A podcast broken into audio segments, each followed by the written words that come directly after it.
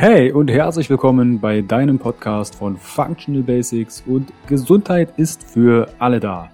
Ich freue mich, dass du eingeschalten hast. Mein Name ist Carsten Wölfling. Ich bin Health- und Life-Coach, Speaker und der Gründer von Functional Basics und der Bewegung Gesundheit ist für alle da.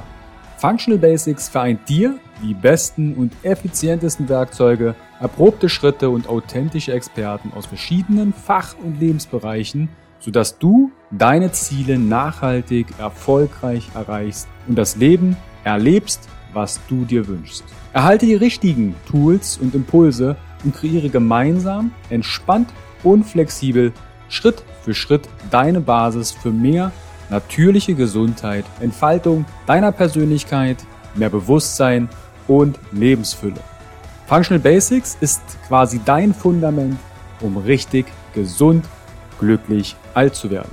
Weitere exklusive Informationen zur Folge findest du in den Show Notes und auf meiner Homepage www.functional-basics.de. Teile den Podcast im Social Media. Warum? Gesundheit ist für alle da. Ich wünsche dir viel Spaß bei dieser Folge.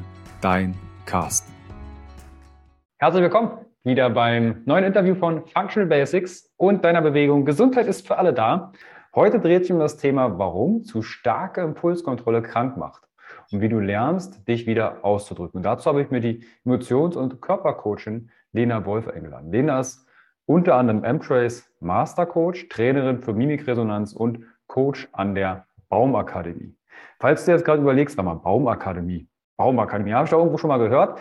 Yep, wir hatten den Mike schon mal im Interview, wo wir über das Thema M-Trace gesprochen haben, weil doch das ein oder andere Mal im Interview dieser Begriff gefallen ist. Und um dir da eine solide Basis zu vermitteln, habe ich Mike eingeladen. Jetzt schauen wir uns mal die, das Thema Impulskontrolle an. Grüß dich, Lena. Hi, lieber Carsten. Ich freue mich sehr, dass wir das Thema Impulskontrolle und welche Folgen das haben kann, wenn ich meinen Impulsen vielleicht nicht, ja, in irgendeiner Form einen Kanal gebe. Es sind einige Fragen aus der Community eingetroffen. Die werden wir natürlich ins Interview einbauen und beantworten. Bevor wir dazu kommen, stell dich doch den Zuhörerinnen und Zuhörern noch mal ein bisschen genauer vor. Wie bist du denn zu dem ganzen Thema gekommen, zum Thema Coaching und was interessiert dich an dem Thema Impulskontrolle? Mhm.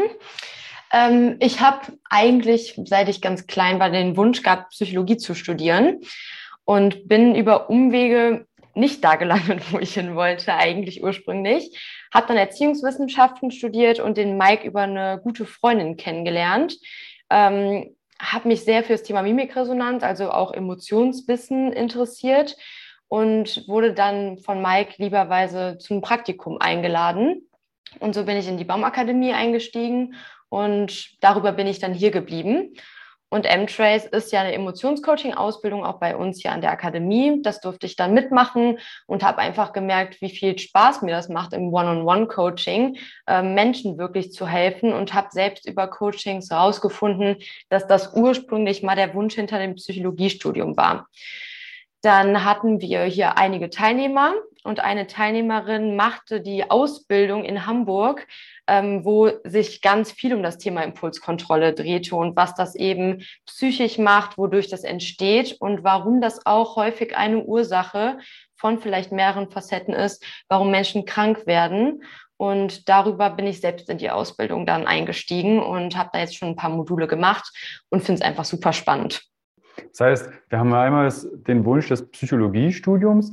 Wie würdest du denn einem achtjährigen Kind Coaching erklären? Mhm. Ja, versuche ich mal. Ähm, ich habe eben mir noch darüber Gedanken gemacht, wie wahnsinnig viel Zeit, Geld und Energie wir da rein stecken, uns ein Zuhause zu kreieren, in dem wir uns wohlfühlen, in Wohnungen, in ein Haus, was auch immer. Und Coaching ist für mich das, ein Zuhause im Innen zu schaffen, wo wir einfach jeden Tag unseres Lebens verbringen und in uns einen Ort zu schaffen, an dem wir gerne zu Hause sind, an dem wir gerne unsere Zeit verbringen. So würde ich es vielleicht versuchen zu erklären. Ich finde die Beschreibung ziemlich cool. Ich glaube, es würde auch, es geht ja darum, dass viele können mit dem Begriff Coaching, Coach, der ist vielleicht auch, das hatte ich mit Mike damals auch mal so angerissen, sehr breit getreten inzwischen. Ja, das stimmt. Und ja. sehr inflationär verwendet. Aber das, dass ich mich in meinem eigenem Körper, in, meinem eigenen, in meiner eigenen Welt so richtig pudelwohl fühlen. Ja, und das ist auch was, was zur Impulskontrolle eigentlich direkt passt, weil wir brauchen einen Ort, an dem wir uns auch sicher fühlen. Das schaffen wir zum Glück, gerade auch in Deutschland schaffen wir Räume, wo das möglich ist, aber das vor allem auch in sich zu finden. Und wenn man wirklich tiefe Sicherheit in sich findet, dann ist Impulskontrolle und Selbstausdruck und Unsicherheit kein Thema mehr. Das ist natürlich ein Prozess dahin, aber das ist der Ziel des Coachings, sage ich mal, für mich einer der Ziele.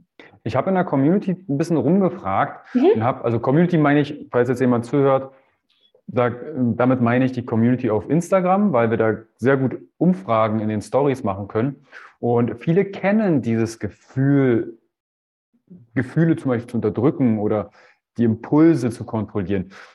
Kannst du einmal den Begriff Impulskontrolle erläutern? Weil es hört vielleicht jemand zu, der sagt, was meinst du denn jetzt damit? Mhm. Also von dem Modell, wo ich mich einfach daran orientiere, haben wir vier Grundimpulse. Das sind einmal unsere natürlichen Instinkte von Aggression. Aggression aber nicht im Sinne von Gewalt, sondern im Sinne von aktiv das Leben gestalten und Instinktsicherheit. Und auf der anderen Seite Sexualität im Sinne von Lebenslust. Das ist nicht nur sexueller Kontakt, sondern alles, was wir mit unseren Sinnen als genussvoll erleben. Und dann haben wir zwei Hauptemotionen. Das ist einmal Wut als Kraft der Veränderung und einmal Trauer als Kraft des Mitgefühls. Und wenn wir auf die Welt kommen, wenn wir noch ganz klein sind, das sieht man auch bei Babys, wenn die was brauchen, wenn die eine Empfindung haben, einen Impuls haben, dann folgen die dem. Dann schreien die, dann weinen die, die greifen nach Dingen. Das heißt, die sind eigentlich, wenn wir auf die Welt kommen, sind wir eigentlich ganz natürlich geschult darin, unsere Impulse auszudrücken.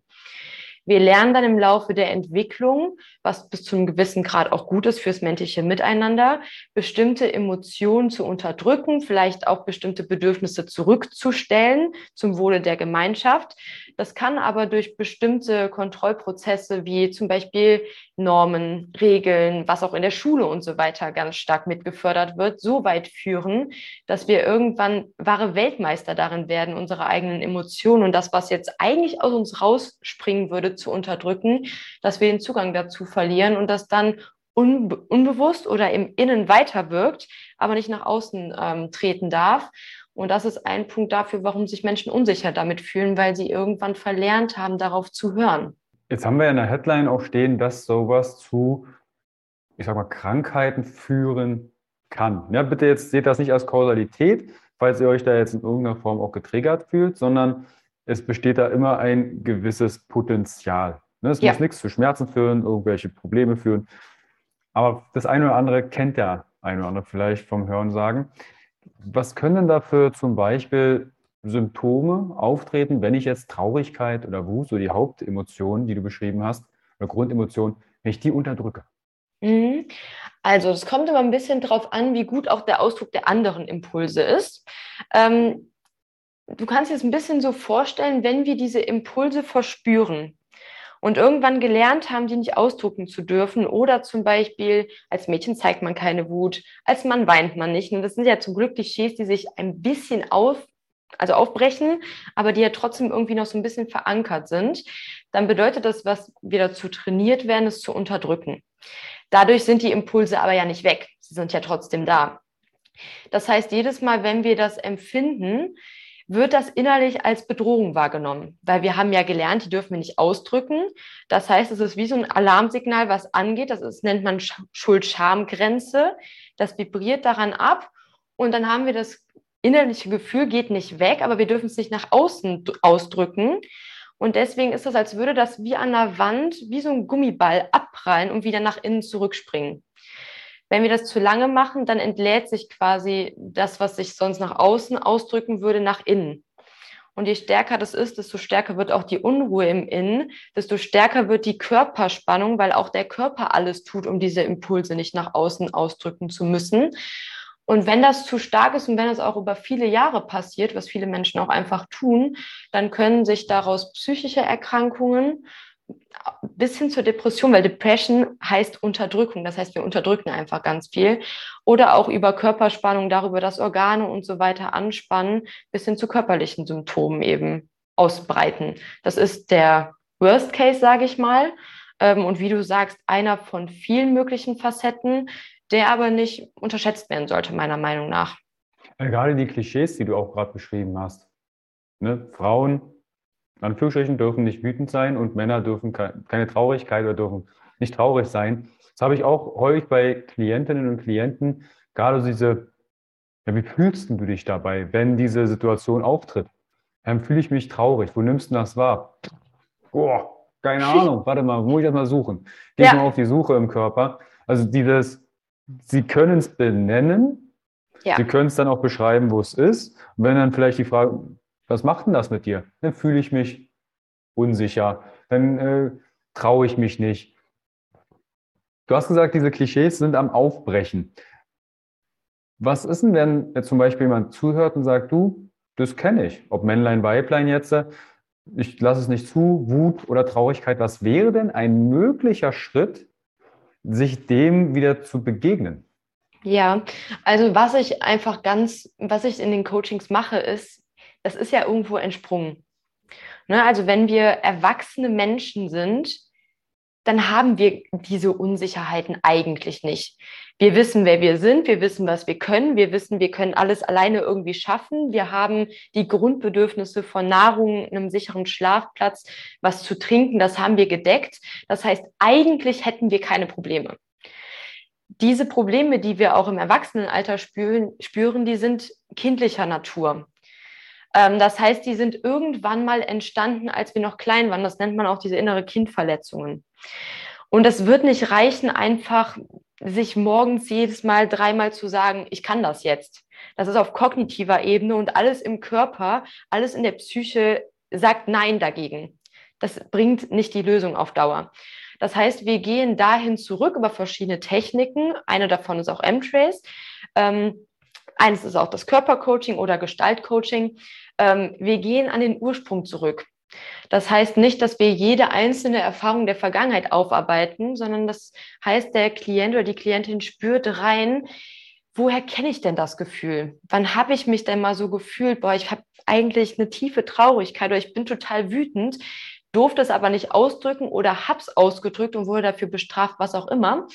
Ähm, und wenn wir an diesem Ursprung einen Heilungsprozess, sage ich mal, ähm, anregen, ähm, dann kann sich das auch auf die Gegenwart übertragen und trotzdem gleichzeitig, das ist echt ein Prozess, weil du glaubst gar nicht, wie viele Klienten, wenn ich ihnen sage, versuch mal diese Wut auszudrücken, wirklich über Stimme, weil wir drücken über Stimme aus, was da für eine riesen Hemmung ist und was da auch für Stresssignale und für Schamsignale hochkommen. Diese, nee, das kann ich nicht machen, das hört doch jemand, dieser Selbstausdruck ist total unterdrückt und den durch zum Beispiel Coaching ähm, oder Meditation und so weiter, es gibt ja richtig viele schöne Techniken, wieder ähm, wiederzubeleben, sage ich mal. Und damit gehen dann auch Unsicherheiten weg. Über einen längeren Prozess natürlich. Also wenn ich diesen Impuls quasi auch einem kan Kanal gebe, zum Beispiel das Thema Wut, das hast du gesagt, zum Beispiel laut schreien. Was wären denn noch Möglichkeiten, um Wut, wie, dann frage ich mal so direkt, Lena, wie gibst du denn dem Kanal Wut Raum? Ja, äh, das ist spannend, weil ich bin auch so jemand, ich bin selbst auch im Coaching, ähm, im Gestaltcoaching, weil das bei mir tatsächlich auch ein Riesenthema war. Ich konnte nicht schreien. Das war wie ein, wie eine Stimmbandlähmung, hat es meine Coaching gesagt. Ähm, das ging nicht. Dann sind wir in eine systemische Aufstellung gegangen und haben geschaut, okay, wo liegt denn der Ursprung dafür, dass es so stark gehemmt ist, dass ich wirklich das Gefühl hatte, ich kann meine Stimme nicht benutzen. Und darüber habe ich herausgefunden, dass bestimmte Prozesse in der Vergangenheit, wo ich eigentlich noch nicht mal auf der Welt war, die gar nicht direkt was mit mir zu tun hatten, gelernt habe, dass Wut und Aggression auszudrücken nicht gerne gesehen ist oder beziehungsweise sogar bestraft wird. Und darüber, dass wir das gelöst haben, ging der Ausdruck dann. Das heißt, diese Schreien, und das wird man spüren, wenn man das das erste Mal macht, wenn man dahinter auch Themen gelöst hat, wie viel Kraft das freisetzt. Und seitdem mache ich das jeden Tag einmal, dass ich entweder losgelöst, wenn niemand sonst da ist, laut brülle oder eben mir ein Kissen zur Hilfe nehme, dass es aber einfach mal einen Ausdruck gewinnen darf. Zum Beispiel mit den Worten, ich darf das, ähm, man kann auch einfach nur reinbrüllen, ja, nein, wie auch immer, sodass es möglichst viel Kraft dahinter hat. Genau. Das ist meine, mhm. meine neue Form, dass sich das dann eben auch nicht in anderen Kontexten einfach entlädt, wo es eigentlich gar nicht hingehört. Ja, ich glaube, solche, ob du jetzt ein Kissen gegen die Wand wirfst oder da reindrückst, es gibt auch äh, kleine Kuscheltiere, die du würgen kannst. Also da gibt es ja inzwischen auch einen, einen, Markt. Und ich mit meiner Freundin, als wir uns kennengelernt haben, ist das schon doch einige Jahre her, die hatte mal gemeint, sie hat als Kind immer Klopapierrollen gegen die Wand geworfen. Ja. Und das war auch so, glaube ich, das erste äh, Geburtstagsgeschenk, was ich gemacht habe, eine, eine Schmeißrolle. Quasi. Alles gut. Also wenn ihr mal ein günstiges äh, Geschenk braucht, was mit viel Bums gegen die Wand gefeuert wird, dann eine Klopapierrolle. Das ist super. Ich finde, ähm, das mache ich ganz gerne, eine Verbindung aus beiden tatsächlich. Also dieses körperliche Entladen, was auch zum Beispiel durch Boxen möglich ist oder eben, wie du sagst, in Kissen zu schlagen, irgendwas gegen die Wand zu werfen. Definitiv vielleicht versuchst du es einfach selber mal, wenn es wirklich um ein Thema geht, was dich beschäftigt, wirklich in den Emotionsausdruck über Stimme zu gehen.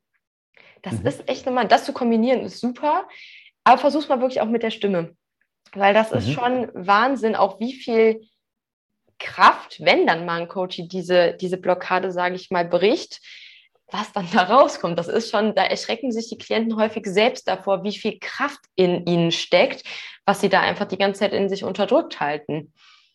Mhm. Deswegen vielleicht versuch's mal aus. Wenn wir jetzt das Gegenteil, oder das Gegenteil ist, wenn wir die Traurigkeit mal hernehmen. Mhm. Das hast du ja vorhin so ein bisschen so den Männern zugeordnet.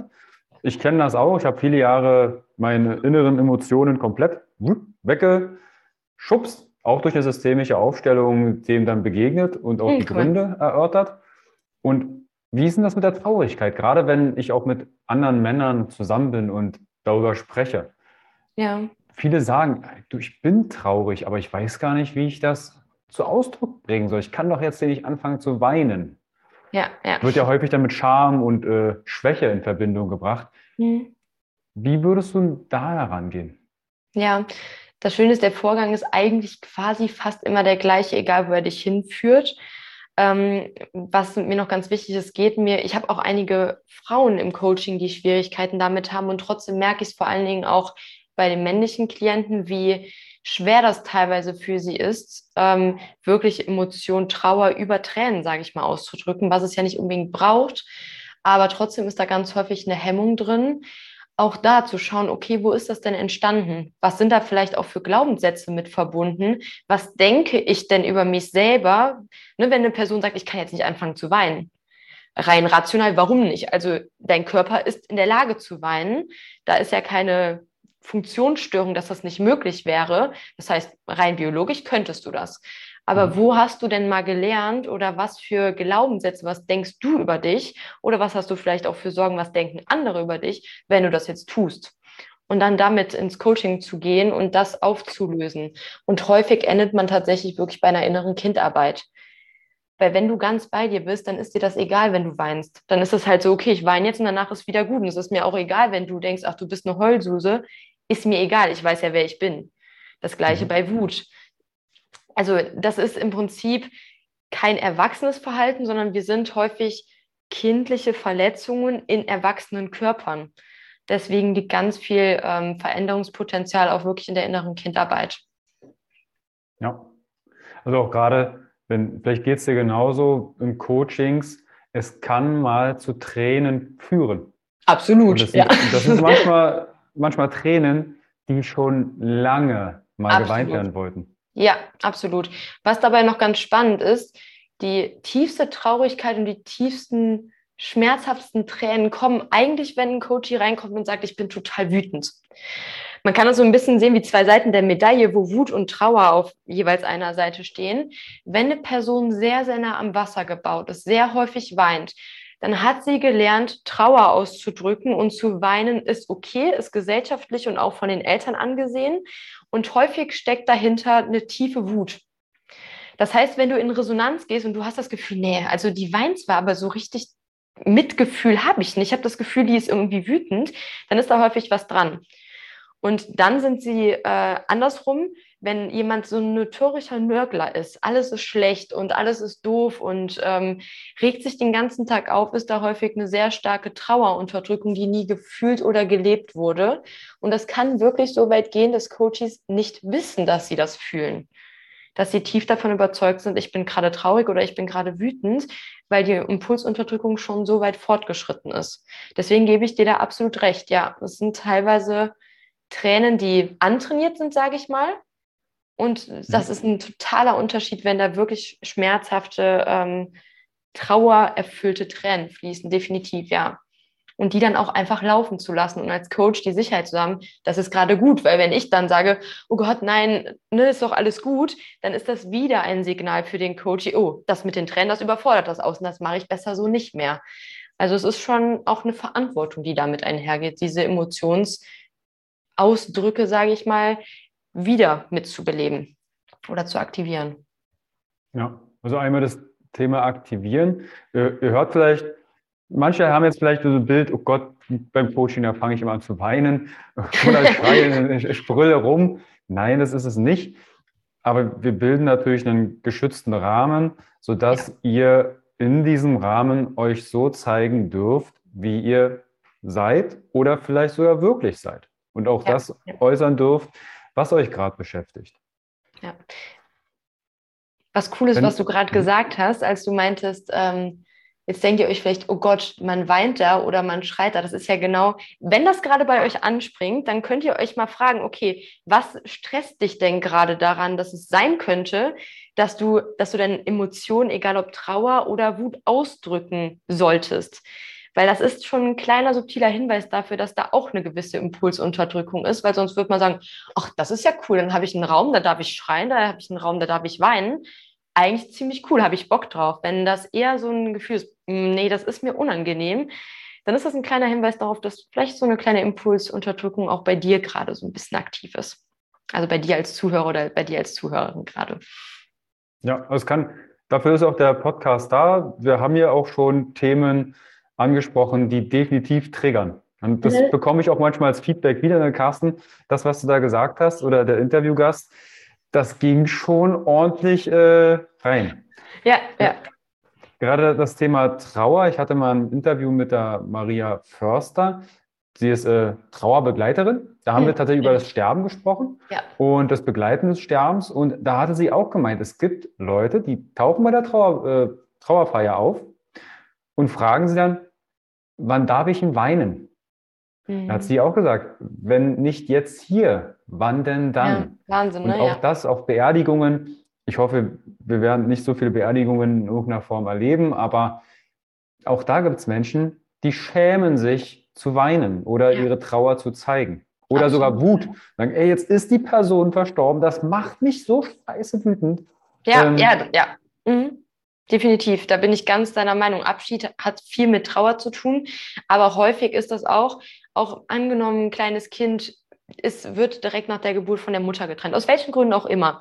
Ähm, oder aber die Mutter oder der Vater ist mal gefahren, irgendwie einfach zu einem Zeitpunkt, wo das Kind sich damit nicht ganz wohl gefühlt hat, was auf keinen Fall jetzt gerade eine Elternkritik sein soll. Diese Dinge passieren, aber dass man sich erlauben darf, ich war da so wütend auf Mama oder ich war da so wütend auf Papa, ähm, das ist häufig, gerade wenn es was mit den Eltern zu tun hat, noch mal schwieriger. Weil Kinder würden alles für die Eltern tun und da wirklich auch mal zu sagen, boah, da war ich so wütend, da habe ich die vielleicht auch für einen Moment gehasst. Das ist wirklich eine, ein Entwicklungsschritt, den viele erst noch gehen müssen, obwohl sie eigentlich erwachsene Menschen sind. Und ich zähle mich dazu. Ne? Also da bin ich auch noch nicht 100 Prozent angekommen. Aber das ist schon sehr faszinierend, wie sehr das einfach auch ein gesellschaftliches Phänomen ist, was irgendwie viele Menschen einfach miteinander teilen. Also man fühlt sich damit ja nicht mal anders oder ausgeschlossen, wenn man diese starke Impulskontrolle hat oder diese Emotion nicht ausdrückt, sondern das ist irgendwie kollektiv und gesellschaftlich akzeptiert und hat sich irgendwie so eingefädelt. Also es, sind, es, ist eher eine Ausnahme, wenn eine Person sehr stark mit, seinen, mit ihren eigenen Instinkten, Emotionen und dem Selbstausdruck verbunden ist. Ja, gesellschaftlich ist es halt wirklich, auch hier, du hast gesagt, das ist keine Kritik an die Eltern. Ich bin schon der Meinung, wir dürfen das Eltern-Dasein oder die Rollen unserer Eltern auch aus anderen Perspektiven betrachten. Wir ja. dürfen auch Momente des, du hast Hass gesagt, wir dürfen auch die Eltern mal in einem Moment hassen. Wir sollten es uns aber eingestehen und sagen, okay, was war denn das jetzt für eine Situation? Äußere ich das oder unterdrücke ich es? Ja, absolut. Ja. Ja, bin ich ganz deiner Meinung. Mhm. Es kam zum Beispiel eine Frage aus der Community, dass die Person immer schnell aus der Haut fährt. Ja, da ja. haben wir das Thema Wut und sie würde das gerne besser handeln. Also das ja. Thema Wut. Das ging so in Richtung, ich habe dann nachgefragt, am liebsten würde die Person das unterdrücken. Ja. Das, ist vielleicht nicht die, das, ist, glaube ich, nicht in die richtige Richtung. Ähm, aber gerade wenn jemand schnell aus der Haut fährt, ja. was kann ja. die Person da vielleicht ansatzweise erstmal beginnen zu tun? Ja, also das ist ganz häufig eine Rückmeldung, die ich auch bekomme. Ja, nee, ich habe damit kein Problem, weil ich kann auch im Streit laut werden da liegt häufig nicht das Problem dran. Also was unter Selbstausdruck verstanden wird, sind die eigentlichen Impulse. Wenn jemand schnell aus der Haut fährt, dann kann man sich das so vorstellen wie ein Dampfkessel. Der füllt sich, der füllt sich, wir drücken den Deckel immer weiter drauf und der füllt sich immer weiter, bis es irgendwann, bis der Druck irgendwann nicht mehr aufgehalten werden kann und dann platzt das raus. Dann hat man das Gefühl, dass was rausgeplatzt ist, ist das, was ich jetzt unterdrücken möchte. Dabei ist das eigentlich nur die Folge davon, dass ich den Deckel eh die ganze Zeit schon draufgehalten habe. Das heißt, ähm, sie oder er, ich weiß jetzt nicht, wer gefragt hat, wird wahrscheinlich die Impulse, die an bestimmten Stellen kommen, so stark unterdrücken, dass sich das irgendwann in Kontexten entlädt, die eigentlich damit gar nichts mehr zu tun haben. Und ein zweiter Punkt ist, auch hier, eine erwachsene Person fährt nicht einfach aus der Haut, wird nicht bockig, ähm, wird nicht trotzig. Das sind kindliche Mechanismen, womit du definitiv nicht alleine bist. Ähm, das sind kindliche Verletzungen, die irgendwann entstanden sind und die spürst du nicht immer im Alltag. Ähm, ich habe das in einem Buch, ich weiß leider gerade nicht mehr, wie es heißt, ist eine ganz schöne Metapher gewesen, dass wenn du einen blauen Fleck hast, dann spürst du das im Alltag nicht unbedingt. Das ist jetzt nicht super beeinträchtigend, es sei denn, jemand drückt dir wirklich da drauf. Und genauso ist das mit diesen inneren Kindverletzungen. Die sind zwar da, die beeinträchtigen uns aber nicht zu jeder Zeit im Alltag. Wenn wir dann aber durch irgendwas eine Verhaltensweise, durch was, was jemand sagt, durch was, was wir fühlen oder nochmal erleben, getriggert werden, ist das, als würde jemand auf diesen blauen Flecken bei diesem inneren Kind auf unserer Seele rumdrücken und dann reagieren wir total kindlich und denken uns danach, oh Gott, was ist jetzt da gerade passiert? Das passt eigentlich nicht zu mir, so kenne ich mich nicht. Das sind häufig die Situationen, wo wir so nachher denken, oh Gott, das hätte ich besser nicht gesagt. Und je emotionaler ein Ausbruch ist von Emotionen oder ähm, je kindlicher auch ein Streit ist, desto schmerzhaftender oder beziehungsweise desto kindlicher sind eigentlich die Mechanismen, die da verletzt sind. Deswegen, was ganz cool sein könnte, wäre äh, Stephanie Stahl, das Kind in dir muss oder muss Heimat finden. Coaching hilft bei sowas immer ähm, Emotionsausdruck, beispielsweise diese Kissenschrei- und Schlagübung kann man gut machen. Mhm. Ähm, genau, wo man aufpassen sollte, ist, wenn, weil ich kenne diese Person nicht, wenn das wirklich eine sehr starke Impulskontrolle vorliegt und wir brüllen, wir haben aber kein Ventil, wo wir das quasi in unserer Psyche frei gemacht haben, dann richtet sich das möglicherweise auch wieder nach innen. Das heißt, mhm. es braucht schon ein gewisses Gefühl, dass sie es ausdrücken darf, sonst sollte sie das vielleicht nicht machen, die Person. Ja. Du hast das Thema innere Kindverletzung gerade erwähnt. Das haben wir auch im, im Podcast schon ab und zu mal erwähnt, unter anderem mit, lass mich kurz überlegen, Anna und Omer. Da haben wir über das Thema Beziehungen als Träger deines inneren Kindes. Ja. Gerade Beziehungen sind ja die Einladung. Ne? Dann kriegst ja, den Spiegel direkt an die Nase ja, guckst da rein und der Partner drückt immer den gleichen Schalter. Ja, ja. Entweder du verlässt ständig den Partner und hast dann irgendein Muster und regst dich auf, ich bin irgendwie immer Single und irgendwie endet das in einer gleichen Katastrophe. Ja. Oder ähm, du gehst das an und das Thema, oh, ich überlege gerade, wir hatten nochmal nur über das innere Kind gesprochen. Ich überlege, mhm. ach ja, genau, mit, mit Markus Asano. Da haben wir über innere Kindarbeit gesprochen. Also Stefanie Stahl ist definitiv eine super Adresse, auch das Workbook und in Kombination ja. mit dem Buch. Hast du das Buch äh, gelesen, beziehungsweise ich nehme mal an, dass du es gelesen hast. Hast du auch das Workbook dazu gemacht? Nee, noch nicht tatsächlich. Aber ich habe eine äh, Freundin und Kollegin, die hat das und die findet es auch super. Ja. Wie erging es denn dir beim Lesen des Buches? Gab es da bei dir mal Momente, wo du nicht weiterlesen wolltest? Ja, ich glaube, das sind genau die Momente, wo man definitiv weiterlesen sollte. Das weiß ich ja zum Glück mittlerweile. Aber es gibt definitiv äh, nicht nur bei dem Buch, sondern auch bei anderen Büchern, je nachdem, wo man spürt, ah, da will ich jetzt eigentlich gerade nicht tiefer reinsteigen oder was ich dann, was bei mir dann, was ich dann beobachte, ist, ich lese das, aber ich lese es nicht mehr wirklich. Das heißt, ich lese die Wörter, aber das ist wie, als würde sich sowas vor mich schieben, was dann so ein bisschen Distanz hält. Ähm, das beobachte ich dann mittlerweile und dann kann ich damit umgehen. Aber damals war das dann teilweise, ich habe das Buch auch öfter angefangen und habe dann aufgehört. Gerade wenn es darum ging, dass diese Schatten- und Lichtanteile häufig auch im Elternkontakt entstanden sind. Da war ich selbst an einem Punkt, da ich dachte, nee, da kann ich jetzt ja nicht überlegen, okay, was haben vielleicht Mama und Papa mal gesagt oder gemacht, was mich irgendwie verletzt hat oder die waren ja immer für mich da und so weiter, dass ich das nicht ausschließen muss. Ähm, da war ich schon, da habe ich innerlich gemerkt, dass ich irgendwas mir so, ach nee, also ich glaube, ich lese lieber mal erstmal noch das andere Buch, also ein paar Abwehrmechanismen. Das habe ich schon gemerkt. Ja, das ist, das konfrontiert einen schon. Ähm, und gleichzeitig das Workbook, wie gesagt, ich habe es leider selbst nicht. Vielleicht hole ich mir das jetzt mal als Anlass gerade. Ähm, was aber da auch wichtig ist, das ist halt erstmal vor allen Dingen kognitiv. Man spürt zwar in sich rein, das ist super, und man drückt das aus auf geschriebenem Weg, auch super. Ähm, aber man sollte nicht unterschätzen, auch die emotionale Ebene mit abzuholen. Also wirklich auch emotional das zu lösen und eben auch über den Ausdruck zu gehen. Weil das einfach Kanäle sind, die sehr wichtig sind und die kognitiv, die das Kognitive einfach gut ergänzen, um wirklich die Lösung zu finden. Genau. Mhm. Ja. Dann ging es dir genauso wie mir. Ja. Ich habe so ein, zwei Stellen, ging das Buch immer zu, zack, ja, weg. genau. Nee. Tschüss.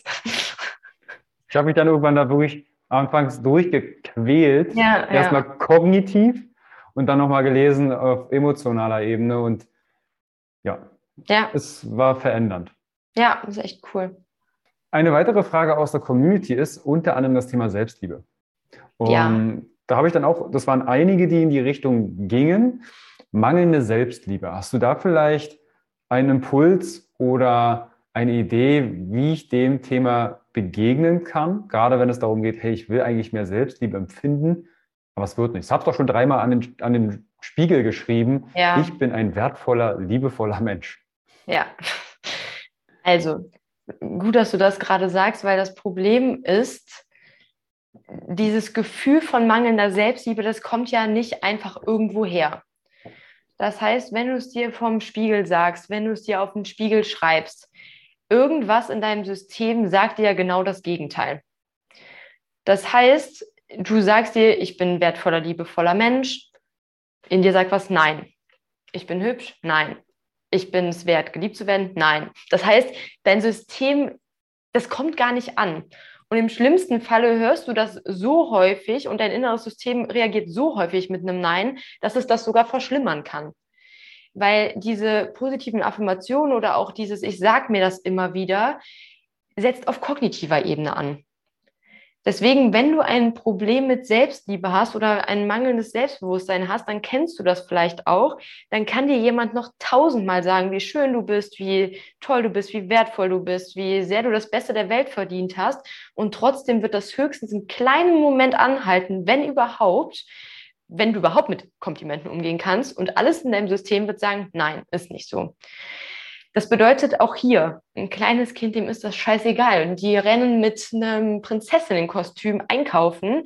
Die rennen mit einem Piratenkostüm in den Kindergarten, wenn sie darauf Bock haben. Das ist erstmal nicht wichtig. Die, wir kennen uns so, wie wir sind. Und das heißt, im ersten Moment ist das für uns normal, wie wir sind. Wir fühlen uns wohl, wir fühlen uns sicher im besten Falle.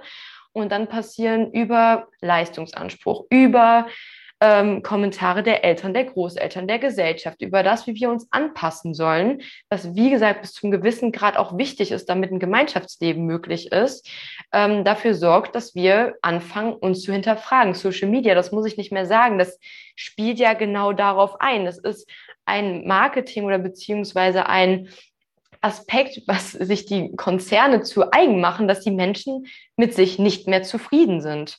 Und ähm, auch hier innere Kindarbeit sage ich da nur, Glaubenssatzarbeit, was genau denkst du denn über dich? Also ich bin wertlos, sich da mal wirklich emotional reinzubegeben, wenn dein System dir jedes Mal wie eine Spieluhr immer wieder sagt, ich bin wertlos, ich bin wertlos, ich bin nicht gut genug. Das ist schon eine Information, die echt wehtut. Deswegen kann ich verstehen, dass dieses Thema riesengroß ist und gleichzeitig auch hier, wenn du eine Instinktsicherheit hast, das heißt, wenn du deine Emotionen, deine Instinkte lernst auszudrücken in einem Maße, dass es für dich und auch für die Gesellschaft noch gut ist, dann ist das kein Problem. Dann weißt du, wer du bist. Dann bist du dir deiner Stärken bewusst. Du bist dir auch deiner Schatten bewusst, was ganz wichtig ist. Also ich weiß dann, okay, hier habe ich vielleicht eine Schwäche, da habe ich eine Schwäche, aber das gehört zu mir, das integriere ich in mir. Und dann ist das mit der Selbstliebe, das ist eigentlich nur, sage ich mal, die Spitze des Eisbergs. Da liegt ganz viel drunter was wie gesagt nicht dadurch weggeht, dass du es dir an den Spiegel schreibst und dir es ein paar Mal sagst. Da innere mhm. Kinderarbeit, Glaubenssatzarbeit und so weiter. Auch Selbstausdruck zu üben, wirklich, ähm, ne, weil damit umzugehen, okay, dann denkt vielleicht jemand, oh Gott, du schreist jeden Tag in ein Kissen, das ist irgendwie schon komisch. Ähm, das hätte ich so vor einem Jahr von mir selber auch nicht preisgegeben in so einem äh, Interviewrahmen, wo ich nicht weiß, wer hört denn zu, was denken die Personen. Ähm, das ist ein Prozess, aber je instinktsicherer und je selbstsicherer wir dadurch auch werden, desto einfacher wird das mit der Selbstliebe. Du hast jetzt schon mehrfach das Thema Glaubenssatzarbeit oder Glaubenssätze erwähnt. Auch ja. das ist ein Thema, das wird, glaube ich, je nachdem, in welcher Bubble man sich so be bewegt, sehr präsent dargeboten.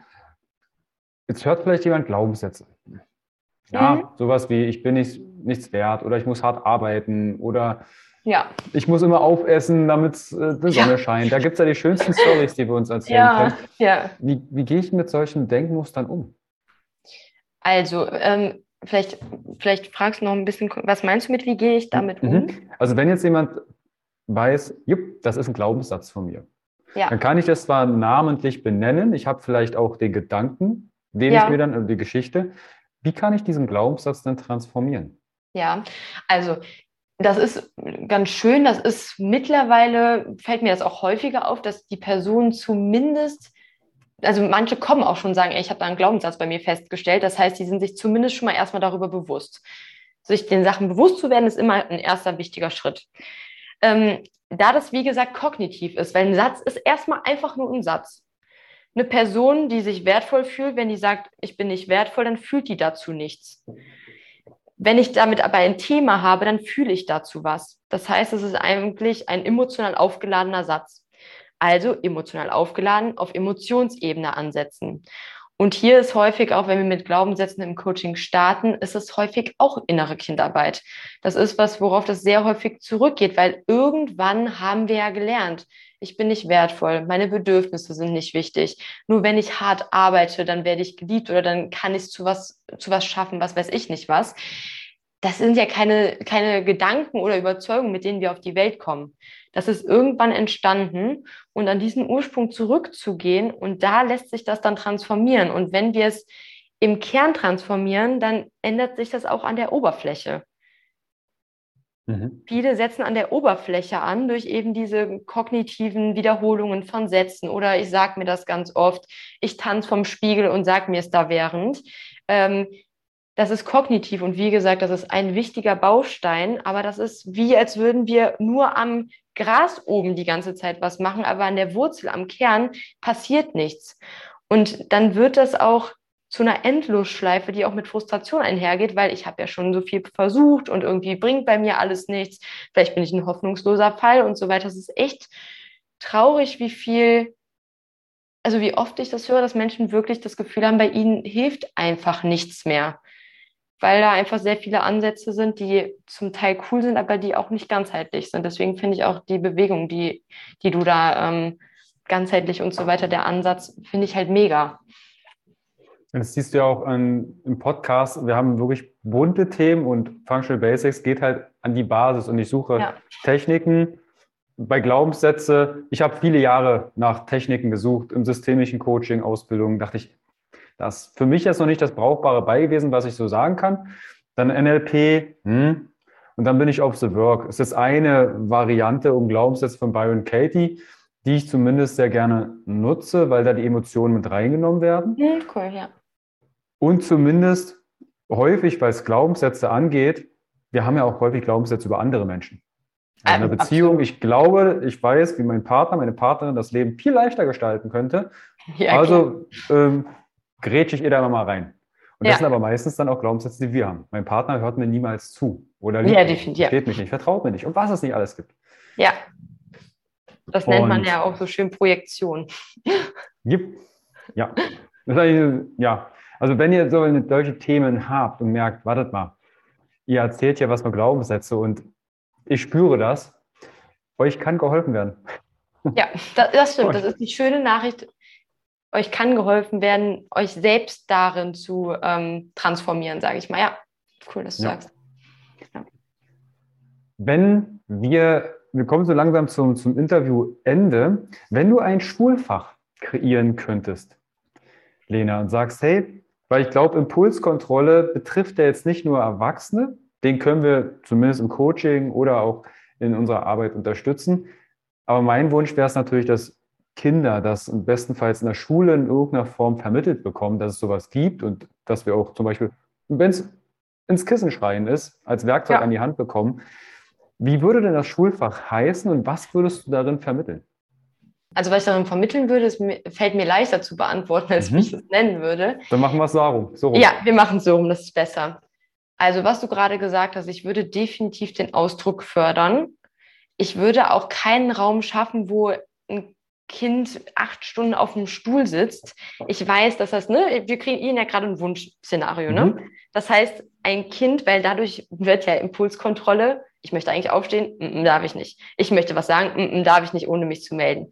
Das heißt, das wird ja darin schon trainiert. Das heißt, da wird es einen Raum geben, wo Personen wirklich ihre oder Kinder den Ausdruck ausüben dürften, zumindest für einen gewissen Zeitraum, ne? weil ein Schulfach dauert ja auch immer nur eine begrenzte Zeit, durch, keine Ahnung, wie du sagst, indem sie sich über Stimme ausdrücken, indem sie in Kissen schlagen, indem sie, keine Ahnung, vielleicht mit Poolnudeln oder so, was auch richtig schön viel Krach macht, wo sie aber jetzt nicht sich gegenseitig verletzen, auf den Boden schlagen, was weiß ich nicht was, wo sie wirklich das ausdrücken dürfen und wo ein Rahmen dafür ist, das tun zu dürfen.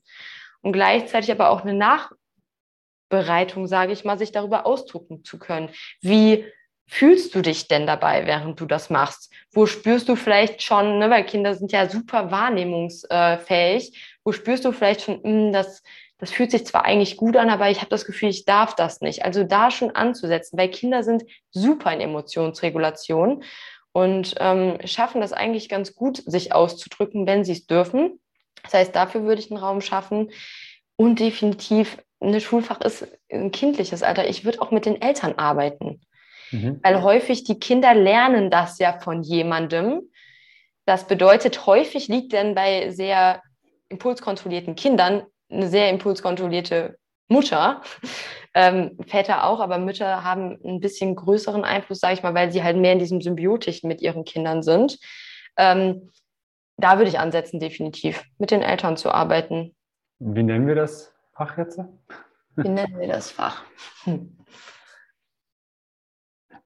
ich habe manchmal, also ich, wenn ich hier kurz was sagen darf, ist, ja, dass ist, ist mein Wunschvorstellung wäre es, dass es ein Fach gäbe wie Persönlichkeitsentfaltung oder nur Entfaltung oder Entwicklung, wo du halt solche Werkzeuge, die deine Persönlichkeit, diese Leichtigkeit in deinem, in deiner inneren Welt ähm, kreieren, dort an die Hand bekommen. Und da gehört natürlich auch das Thema Emotionen. Was gibt es? Ja. Wie kann ich diese zeigen? Wie kann ich damit umgehen? Das würde da vielleicht dazu zugehören. Ja, ja, finde ich gut. Also Entfaltung. Ausdruck finde ich auch cool. Hm? Drück dich aus. Drück dich aus, fände ich cool. Dann nennen wir es äh, das Schulfach Ausdruck. Ausdruck, ja, ja ist gut. Ja, das wäre ein gutes, wäre ein gutes Schulfach. Dann hoffen wir mal, dass das vielleicht auch aufgrund von unserer Arbeit, vielleicht hört da jemand gerade zu, ist äh, vielleicht in der Schule tätig, sagt, hey, ähm, ich hätte da Bock, zum Beispiel dich einzuladen. Und da kommen wir dazu, Lena, wenn jetzt jemand zuhört und sagt, ich möchte da mehr erfahren, möchte mich ja. zum einen einmal coachen lassen oder mhm. Inhalte von dir nutzen oder vielleicht sogar in Richtung Ausbildung gehen. Wie kann ich denn mit dir Kontakt aufnehmen und was bietest du an? Okay, also ähm, ich bin am besten eigentlich zu diesen Themen auf Instagram erreichbar. unter Lena Wolf-Baumakademie. Ähm, da könnt ihr mir gerne eine private Nachricht schreiben. Da teile ich auch ähm, inhaltlich Dinge dazu. Da findet ihr auch einen Link, wo ihr euch kostenfrei, blogge ich mir eine Stunde, wo wir uns austauschen können über die äh, Anliegen, die ihr mit ins Coaching bringen würdet, um zu schauen, passt das und wenn ja, wie sollte die Zusammenarbeit am besten gestaltet werden. Und auch wenn es Fragen zur Ausbildung gibt oder andere Fragen zu Dingen, die ich hier gesagt habe, die keine Ahnung, vielleicht besonders interessant waren oder die vielleicht auch nicht so verständlich waren, wo vielleicht noch Fragen sind, dürft ihr mir da wirklich einfach gerne schreiben. Das wäre wahrscheinlich der einfachste Weg, genau. Also das verlinke ich euch natürlich alles in die Show Notes. Schaut bei Lena auf dem Instagram-Kanal vorbei. Die, die Inhalte sind in meiner Welt extrem wertvoll. Und wenn ihr diese Inhalte konsumiert und Fragen habt, abonnieren, teilen, kommentieren, an eure Liebsten schicken und bestenfalls vielleicht auch eine Nachricht schicken und sagen, hey, hat mich inspiriert oder du, ich habe eine Frage oder ein Anliegen. Weil mhm. einen sprechenden Menschen, in dem Fall einen schreibenden Menschen, kann man helfen. Ja, das stimmt, ja. Auch eine Form von Ausdruck, sich zu melden, zu sagen, ey, ja. ich habe da was. Ähm, ja, vielleicht an dieser Stelle, du darfst dich melden. Weil viele haben das Gefühl, oh, ich würde so gern, aber nee, das, was macht die? Vielleicht hat die gerade keine Zeit oder so. Du darfst dich melden. Vielleicht hier nochmal mhm. zu, zu dem Thema. Ja, gerade wir hatten ja von das Thema, dann falle ich vielleicht jemandem zur Last. Ja. Dann, ja. Also, ihr wisst, was zu tun ist. Gerne abonnieren den Kanal, bei Lena vorbeischauen, gerne ihre Dienstleistungen in Anspruch nehmen. Sagt liebe Grüße von Carsten, dann weiß er, ah, da war was mit dem Interview. Auch wenn ihr auf Social Media unterwegs seid, gerne abonnieren. Und dann danke ich dir, Lena, für die tollen Einblicke, für die tollen Impulse. Und wenn die Community sagt, hey, wir wollen da noch ein bisschen genauer reinschauen, zum Beispiel nur zu einer ganz bestimmten Emotion, dann lasst es uns wissen. Und dann machen wir eine weitere Folge. Ich danke dir auch, dass ich hier diesen Raum hatte, mich auszudrücken. Danke dir. An alle, habt einen wunderschönen Tag. Lena, dir nochmal vielen, vielen lieben Dank für deine Zeit und dann hören wir uns bald wieder. Bis bald. Ciao.